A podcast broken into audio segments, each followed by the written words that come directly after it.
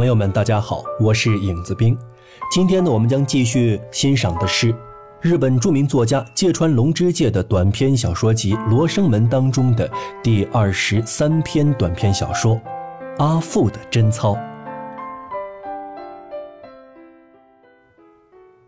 阿父的贞操。明治元年（一八六八年）五月十四日午后，明日拂晓，官军行将进攻东瑞山张仪队，上野一带居民务需紧急撤离。发布这一通告已是下午了。下古町二条的小杂货店，古河屋正兵卫家撤走后，只留下一只大公花猫，静静地趴在厨房的角落里。面对着一只鲍鱼壳，家中门窗紧闭。一过午后，四处黑黢黢的，听不到一点人声，耳边唯有连日不断的雨声。看不见的房檐上，忽然暴雨如注，忽而不知什么功夫，又消失在半空里了。每当雨声一大，那大花猫就睁圆一对琥珀色的眼睛。在这连炉灶都看不清的厨房里，此时便射出两道渗人的灵光。等知道是哗哗的雨声，没有别的动静，猫儿便又一动不动，把眼睛眯缝起来。这样接连几次，猫儿终于睡着了吧，眼睛连睁都不睁了。雨依旧是紧一阵儿，慢一阵儿。八点，八点半，时间在雨声中渐渐移到了黄昏。将近七点时，大花猫忽然被什么惊醒，睁开眼睛，竖起了耳朵。雨比方才小多了，只有轿夫跑过大街的脚步声，此外别无动静。但是，沉寂了几秒钟后，原来黑黢黢的厨房里不知不觉。有点蒙蒙亮，狭窄地板上的灶台，无盖水缸里的反光，供灶神的松枝，还有拉天窗的绳子，这些东西都一一能看清了。大花猫越发不安起来，瞪着厨房的门缝慢慢站起肥大的身躯。这时，开门的不但厨房门，连格子拉门也打开了。是一个淋得像落汤鸡似的叫花子。他先把包着旧汗巾的脑袋伸进来，侧耳听了一会儿屋里的动静，认准了屋里静悄悄的没人，才偷偷的溜进厨房。只有身上裹的席子是粗心的，雨淋湿的印子还很分明。猫塌下耳朵，倒退了两三步。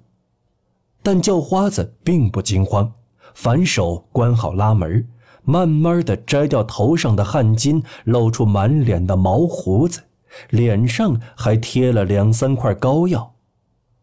虽说乌黢巴黑，长相倒也不凡。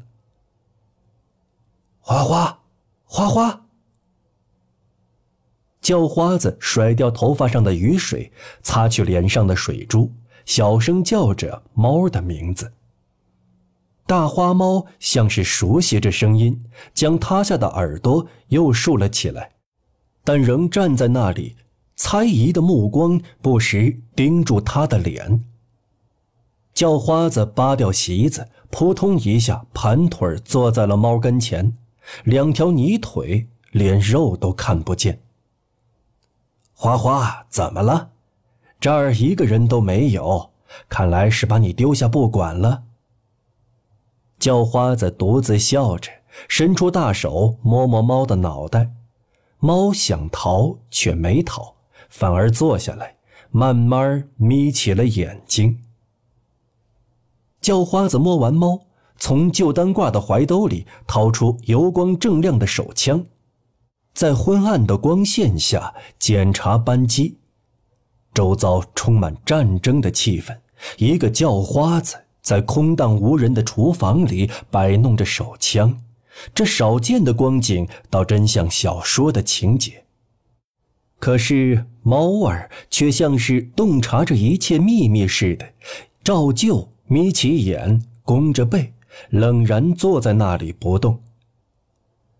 等到明天呀，花花，这一带可就是枪林弹雨喽，挨上一颗就没命了。明天一天，别管外面多乱，都要藏在地板下面，知道吗？叫花子查看着枪，不时和猫说着话。咱们也算是老交情了，今天就此道别。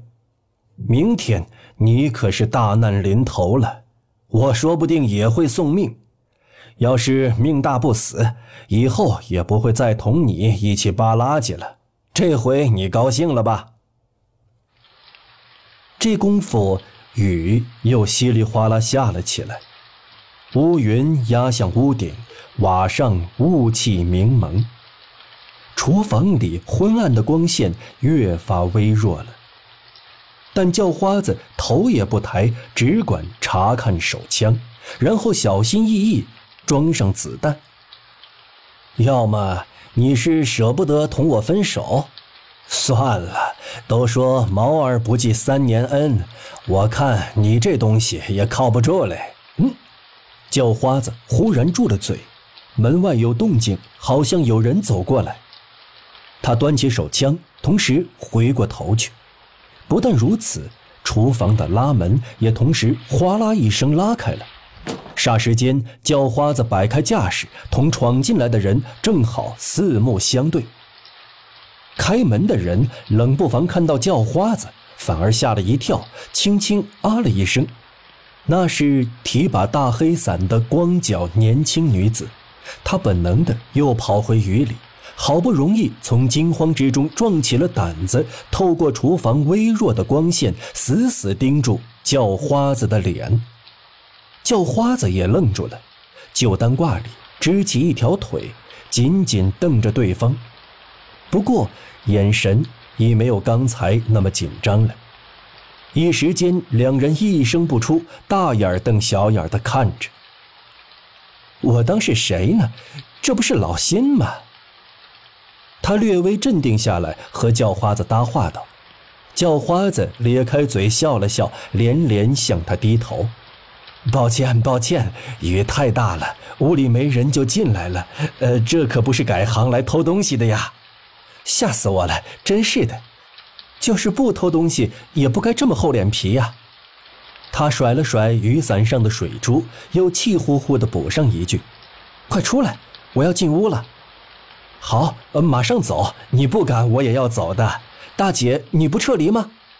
已经撤了，可是撤了又，这关你什么事儿？是落下什么东西吧？哎呦，快进来吧，站在那儿要淋雨嘞。他仍是气呼呼的，不理叫花子，径自坐在门口的地板上，把泥脚伸进水里，用水哗哗冲起脚来。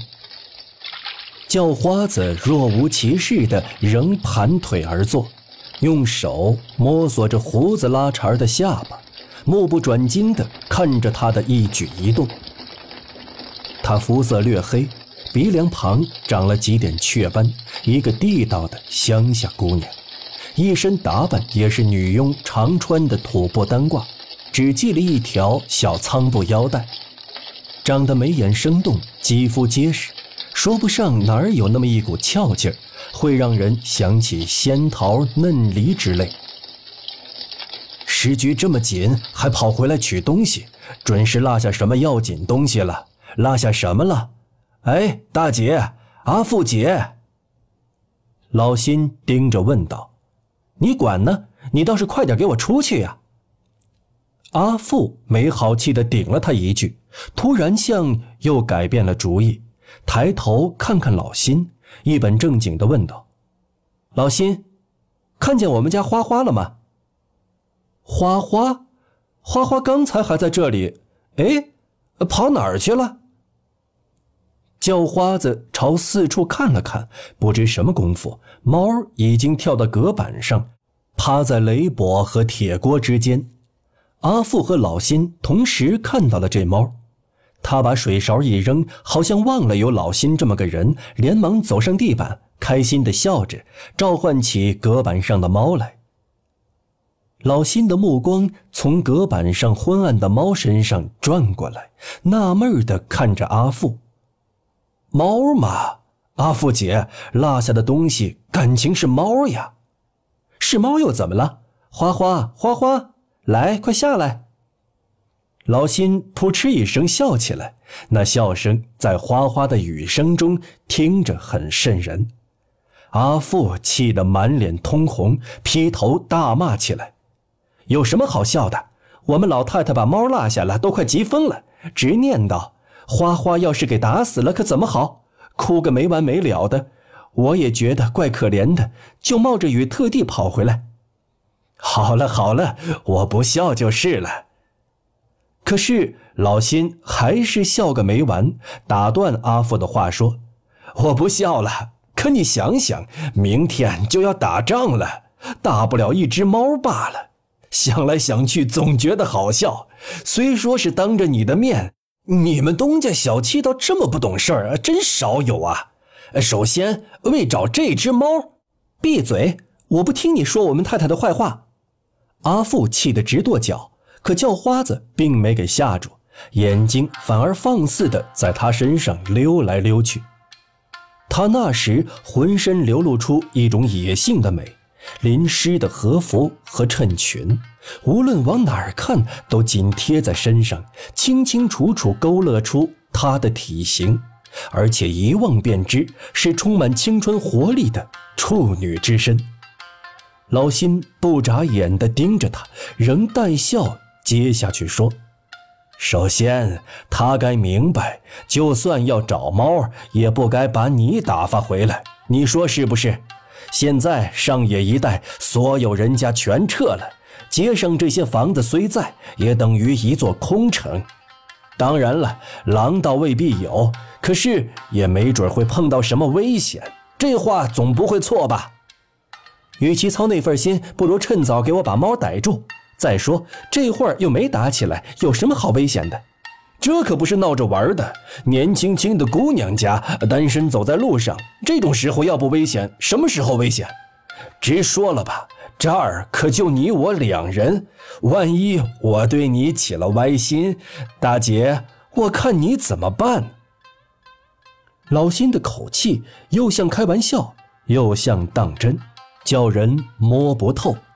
可是阿富一双亮晶晶的眼睛，连一丝恐惧的影子也没有，只是脸上比刚才更红了。怎么，老辛，你想吓唬我是不是？倒是阿富自己要吓唬老辛似的，往前凑上一步。吓唬你？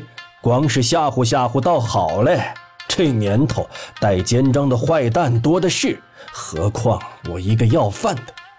不见得光是吓唬吓唬，要是我真的起了歪心，老辛话还没说完，头上就挨了一记。不知什么功夫，阿富已经在他面前挥起了大黑伞，看你还敢胡说八道！阿富举伞又朝老辛头上狠揍下去，老辛连忙一躲，伞打在旧单挂的肩膀上。这一闹，吓得大花猫碰掉铁锅，窜到灶神架上，连供灶神的松枝和油灯盘也接连滚落到老辛身上。老辛又挨了阿富几雨伞，才好不容易站起来。你这个畜生！你这个畜生！阿富连连挥动着雨伞，老辛挨着打，终于夺过伞一扔，猛地扑向阿富。两人在狭窄的地板上扭作一团，正打得不可开交。大雨这时又狂击厨房的屋顶，随着雨声加大，光线也眼见着暗了下去。老辛给他又打又抓，却不管三七二十一，执意要把他扭住按倒。可是几次都没有成功，刚要按住他，却突然像弹簧似的跳到了门口。这臭丫头！老辛靠在拉门上，一动不动地盯着阿富。阿富的头发不知什么时候散开了，精疲力竭地坐到地板上，掏出拽在腰里的剃刀，倒握在手里，脸上带着股杀气，却又说不出的冷艳。像那只端坐在灶神架上的猫。两人一声不响，互相查看对方的眼神。过了一会儿，老辛故意冷笑一声，从怀里掏出方才那把枪。呵呵，看你还老不老实。枪慢慢的对准了阿富的胸口。尽管如此，阿富只是气愤地盯着老辛的脸，死也不开口。老辛看他不吵不闹，像又改了主意，把枪指向上面。上面黑影里闪着一双琥珀色的猫眼。怎么样，阿富？老辛有意逗他着急，含笑说：“这枪砰的一响。”那猫可就大头朝下滚下来了，你也跑不了，跟猫一样。你说好不好？扳机眼看就要抠下去了，老辛，阿富忽然大叫一声：“不行，不能开枪！”老辛回头看着阿富，枪口却仍对着大花猫。不行，我就知道嘛，打死他多可怜，就放过花花吧。阿富的神情一反方才，两眼满是担心，嘴唇微微颤抖，露出细细白白的牙齿。老辛半是嘲讽，半是讶异，望着他的脸庞，呆了半晌，才放下枪。这时，阿富脸上露出放心的神色。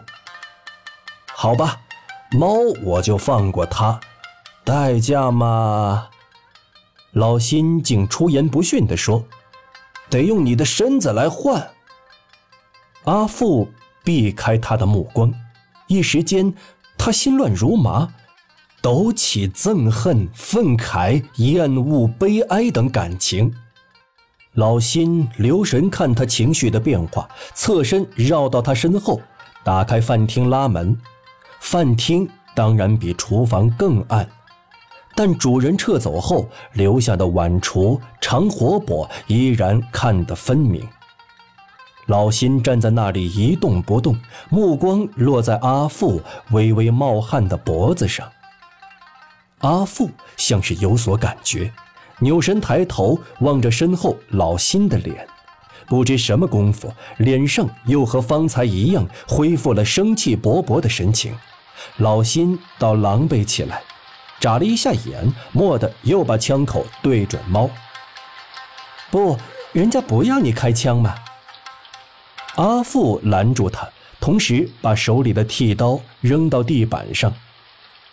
不开枪，你就过去。老辛一副皮笑肉不笑的样子。讨厌鬼！阿富恨得牙痒痒的嘟囔着。突然站起来，豁出去了似的，快步走进饭厅。老辛见他这样干脆，倒多少有些意外。这时雨声渐歇，云中露出了晚霞，使昏暗的厨房渐渐亮了起来。老辛站在那里，留神倾听饭厅里的动静。揭开小仓布腰带的声音，躺到席子上的声音，然后，饭厅里一片寂然。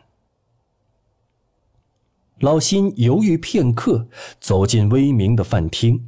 饭厅正中，阿富仰面躺着，一动不动，用袖子遮住了脸。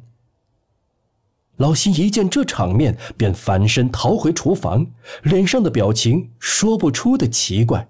既像是嫌恶，又像是害羞。他回到厨房，仍是背对着饭厅，不由得苦笑起来。开玩笑呢，阿富姐，跟你开玩笑呢，快出来吧。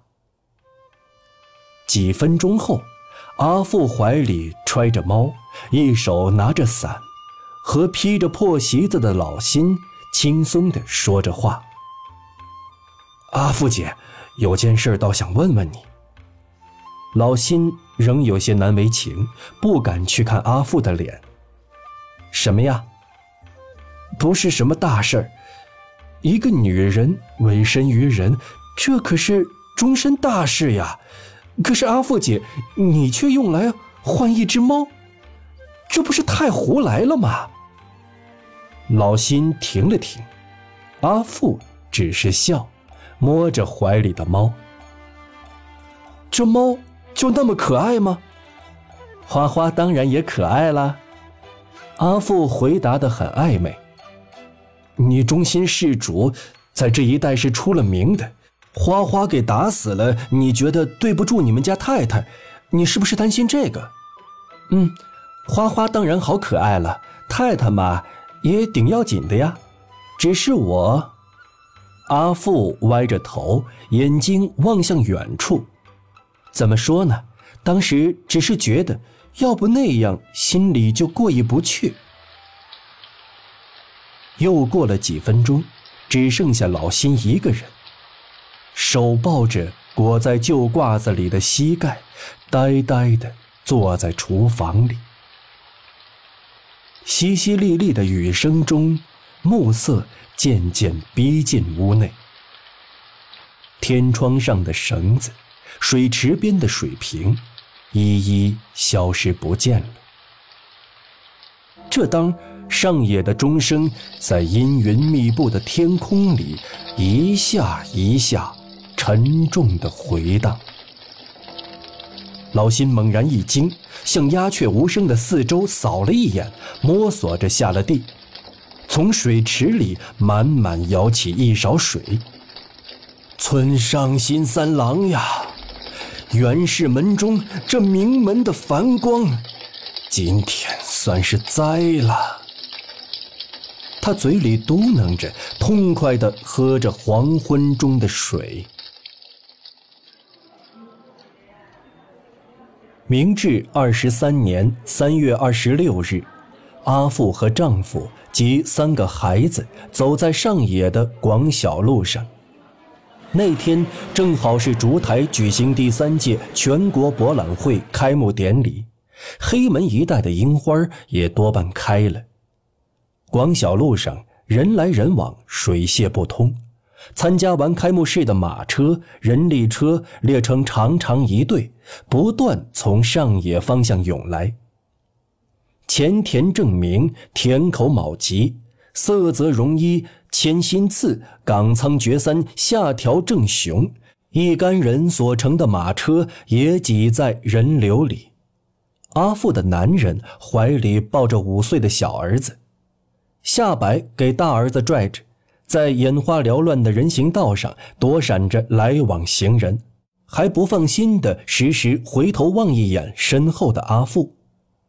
阿富拉着大女儿，见丈夫回过头来，每每灿然一笑。当然，二十年的岁月，她有点渐老，但是一双明媚的眸子，却和从前没大两样。明治四十五年前后。她嫁给了古河屋正兵卫的外甥及现在的男人，男人那时在横滨，而今在银座的某条街里开了一家小小的钟表店。阿富偶然抬起头，一辆双驾马车恰好驶过身边，悠然自得坐在车里的正是老辛。老辛，如今的老辛。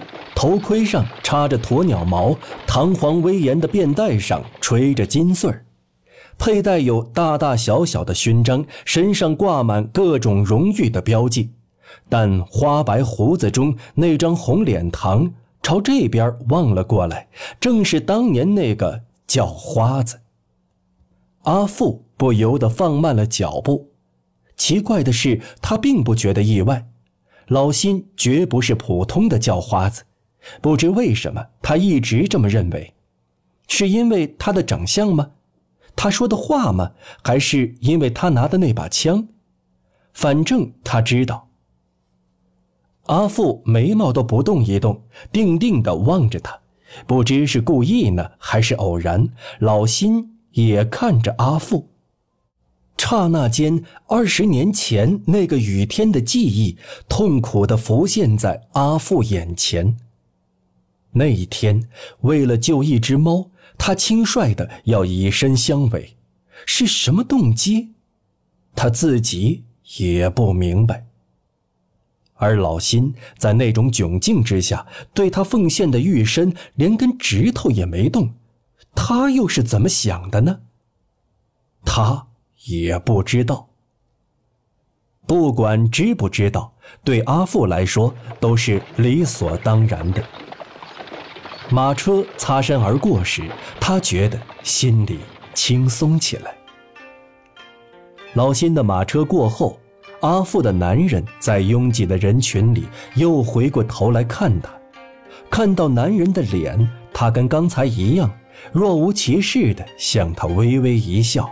他仍然生气勃勃，快快活活的。大正十一年（一九二二年）八月。好了，朋友们，本期节目到此播讲完毕，感谢您的收听。欢迎添加我的微信公众号“影子兵”，收听影子兵更多的有声作品。我们下期节目再见。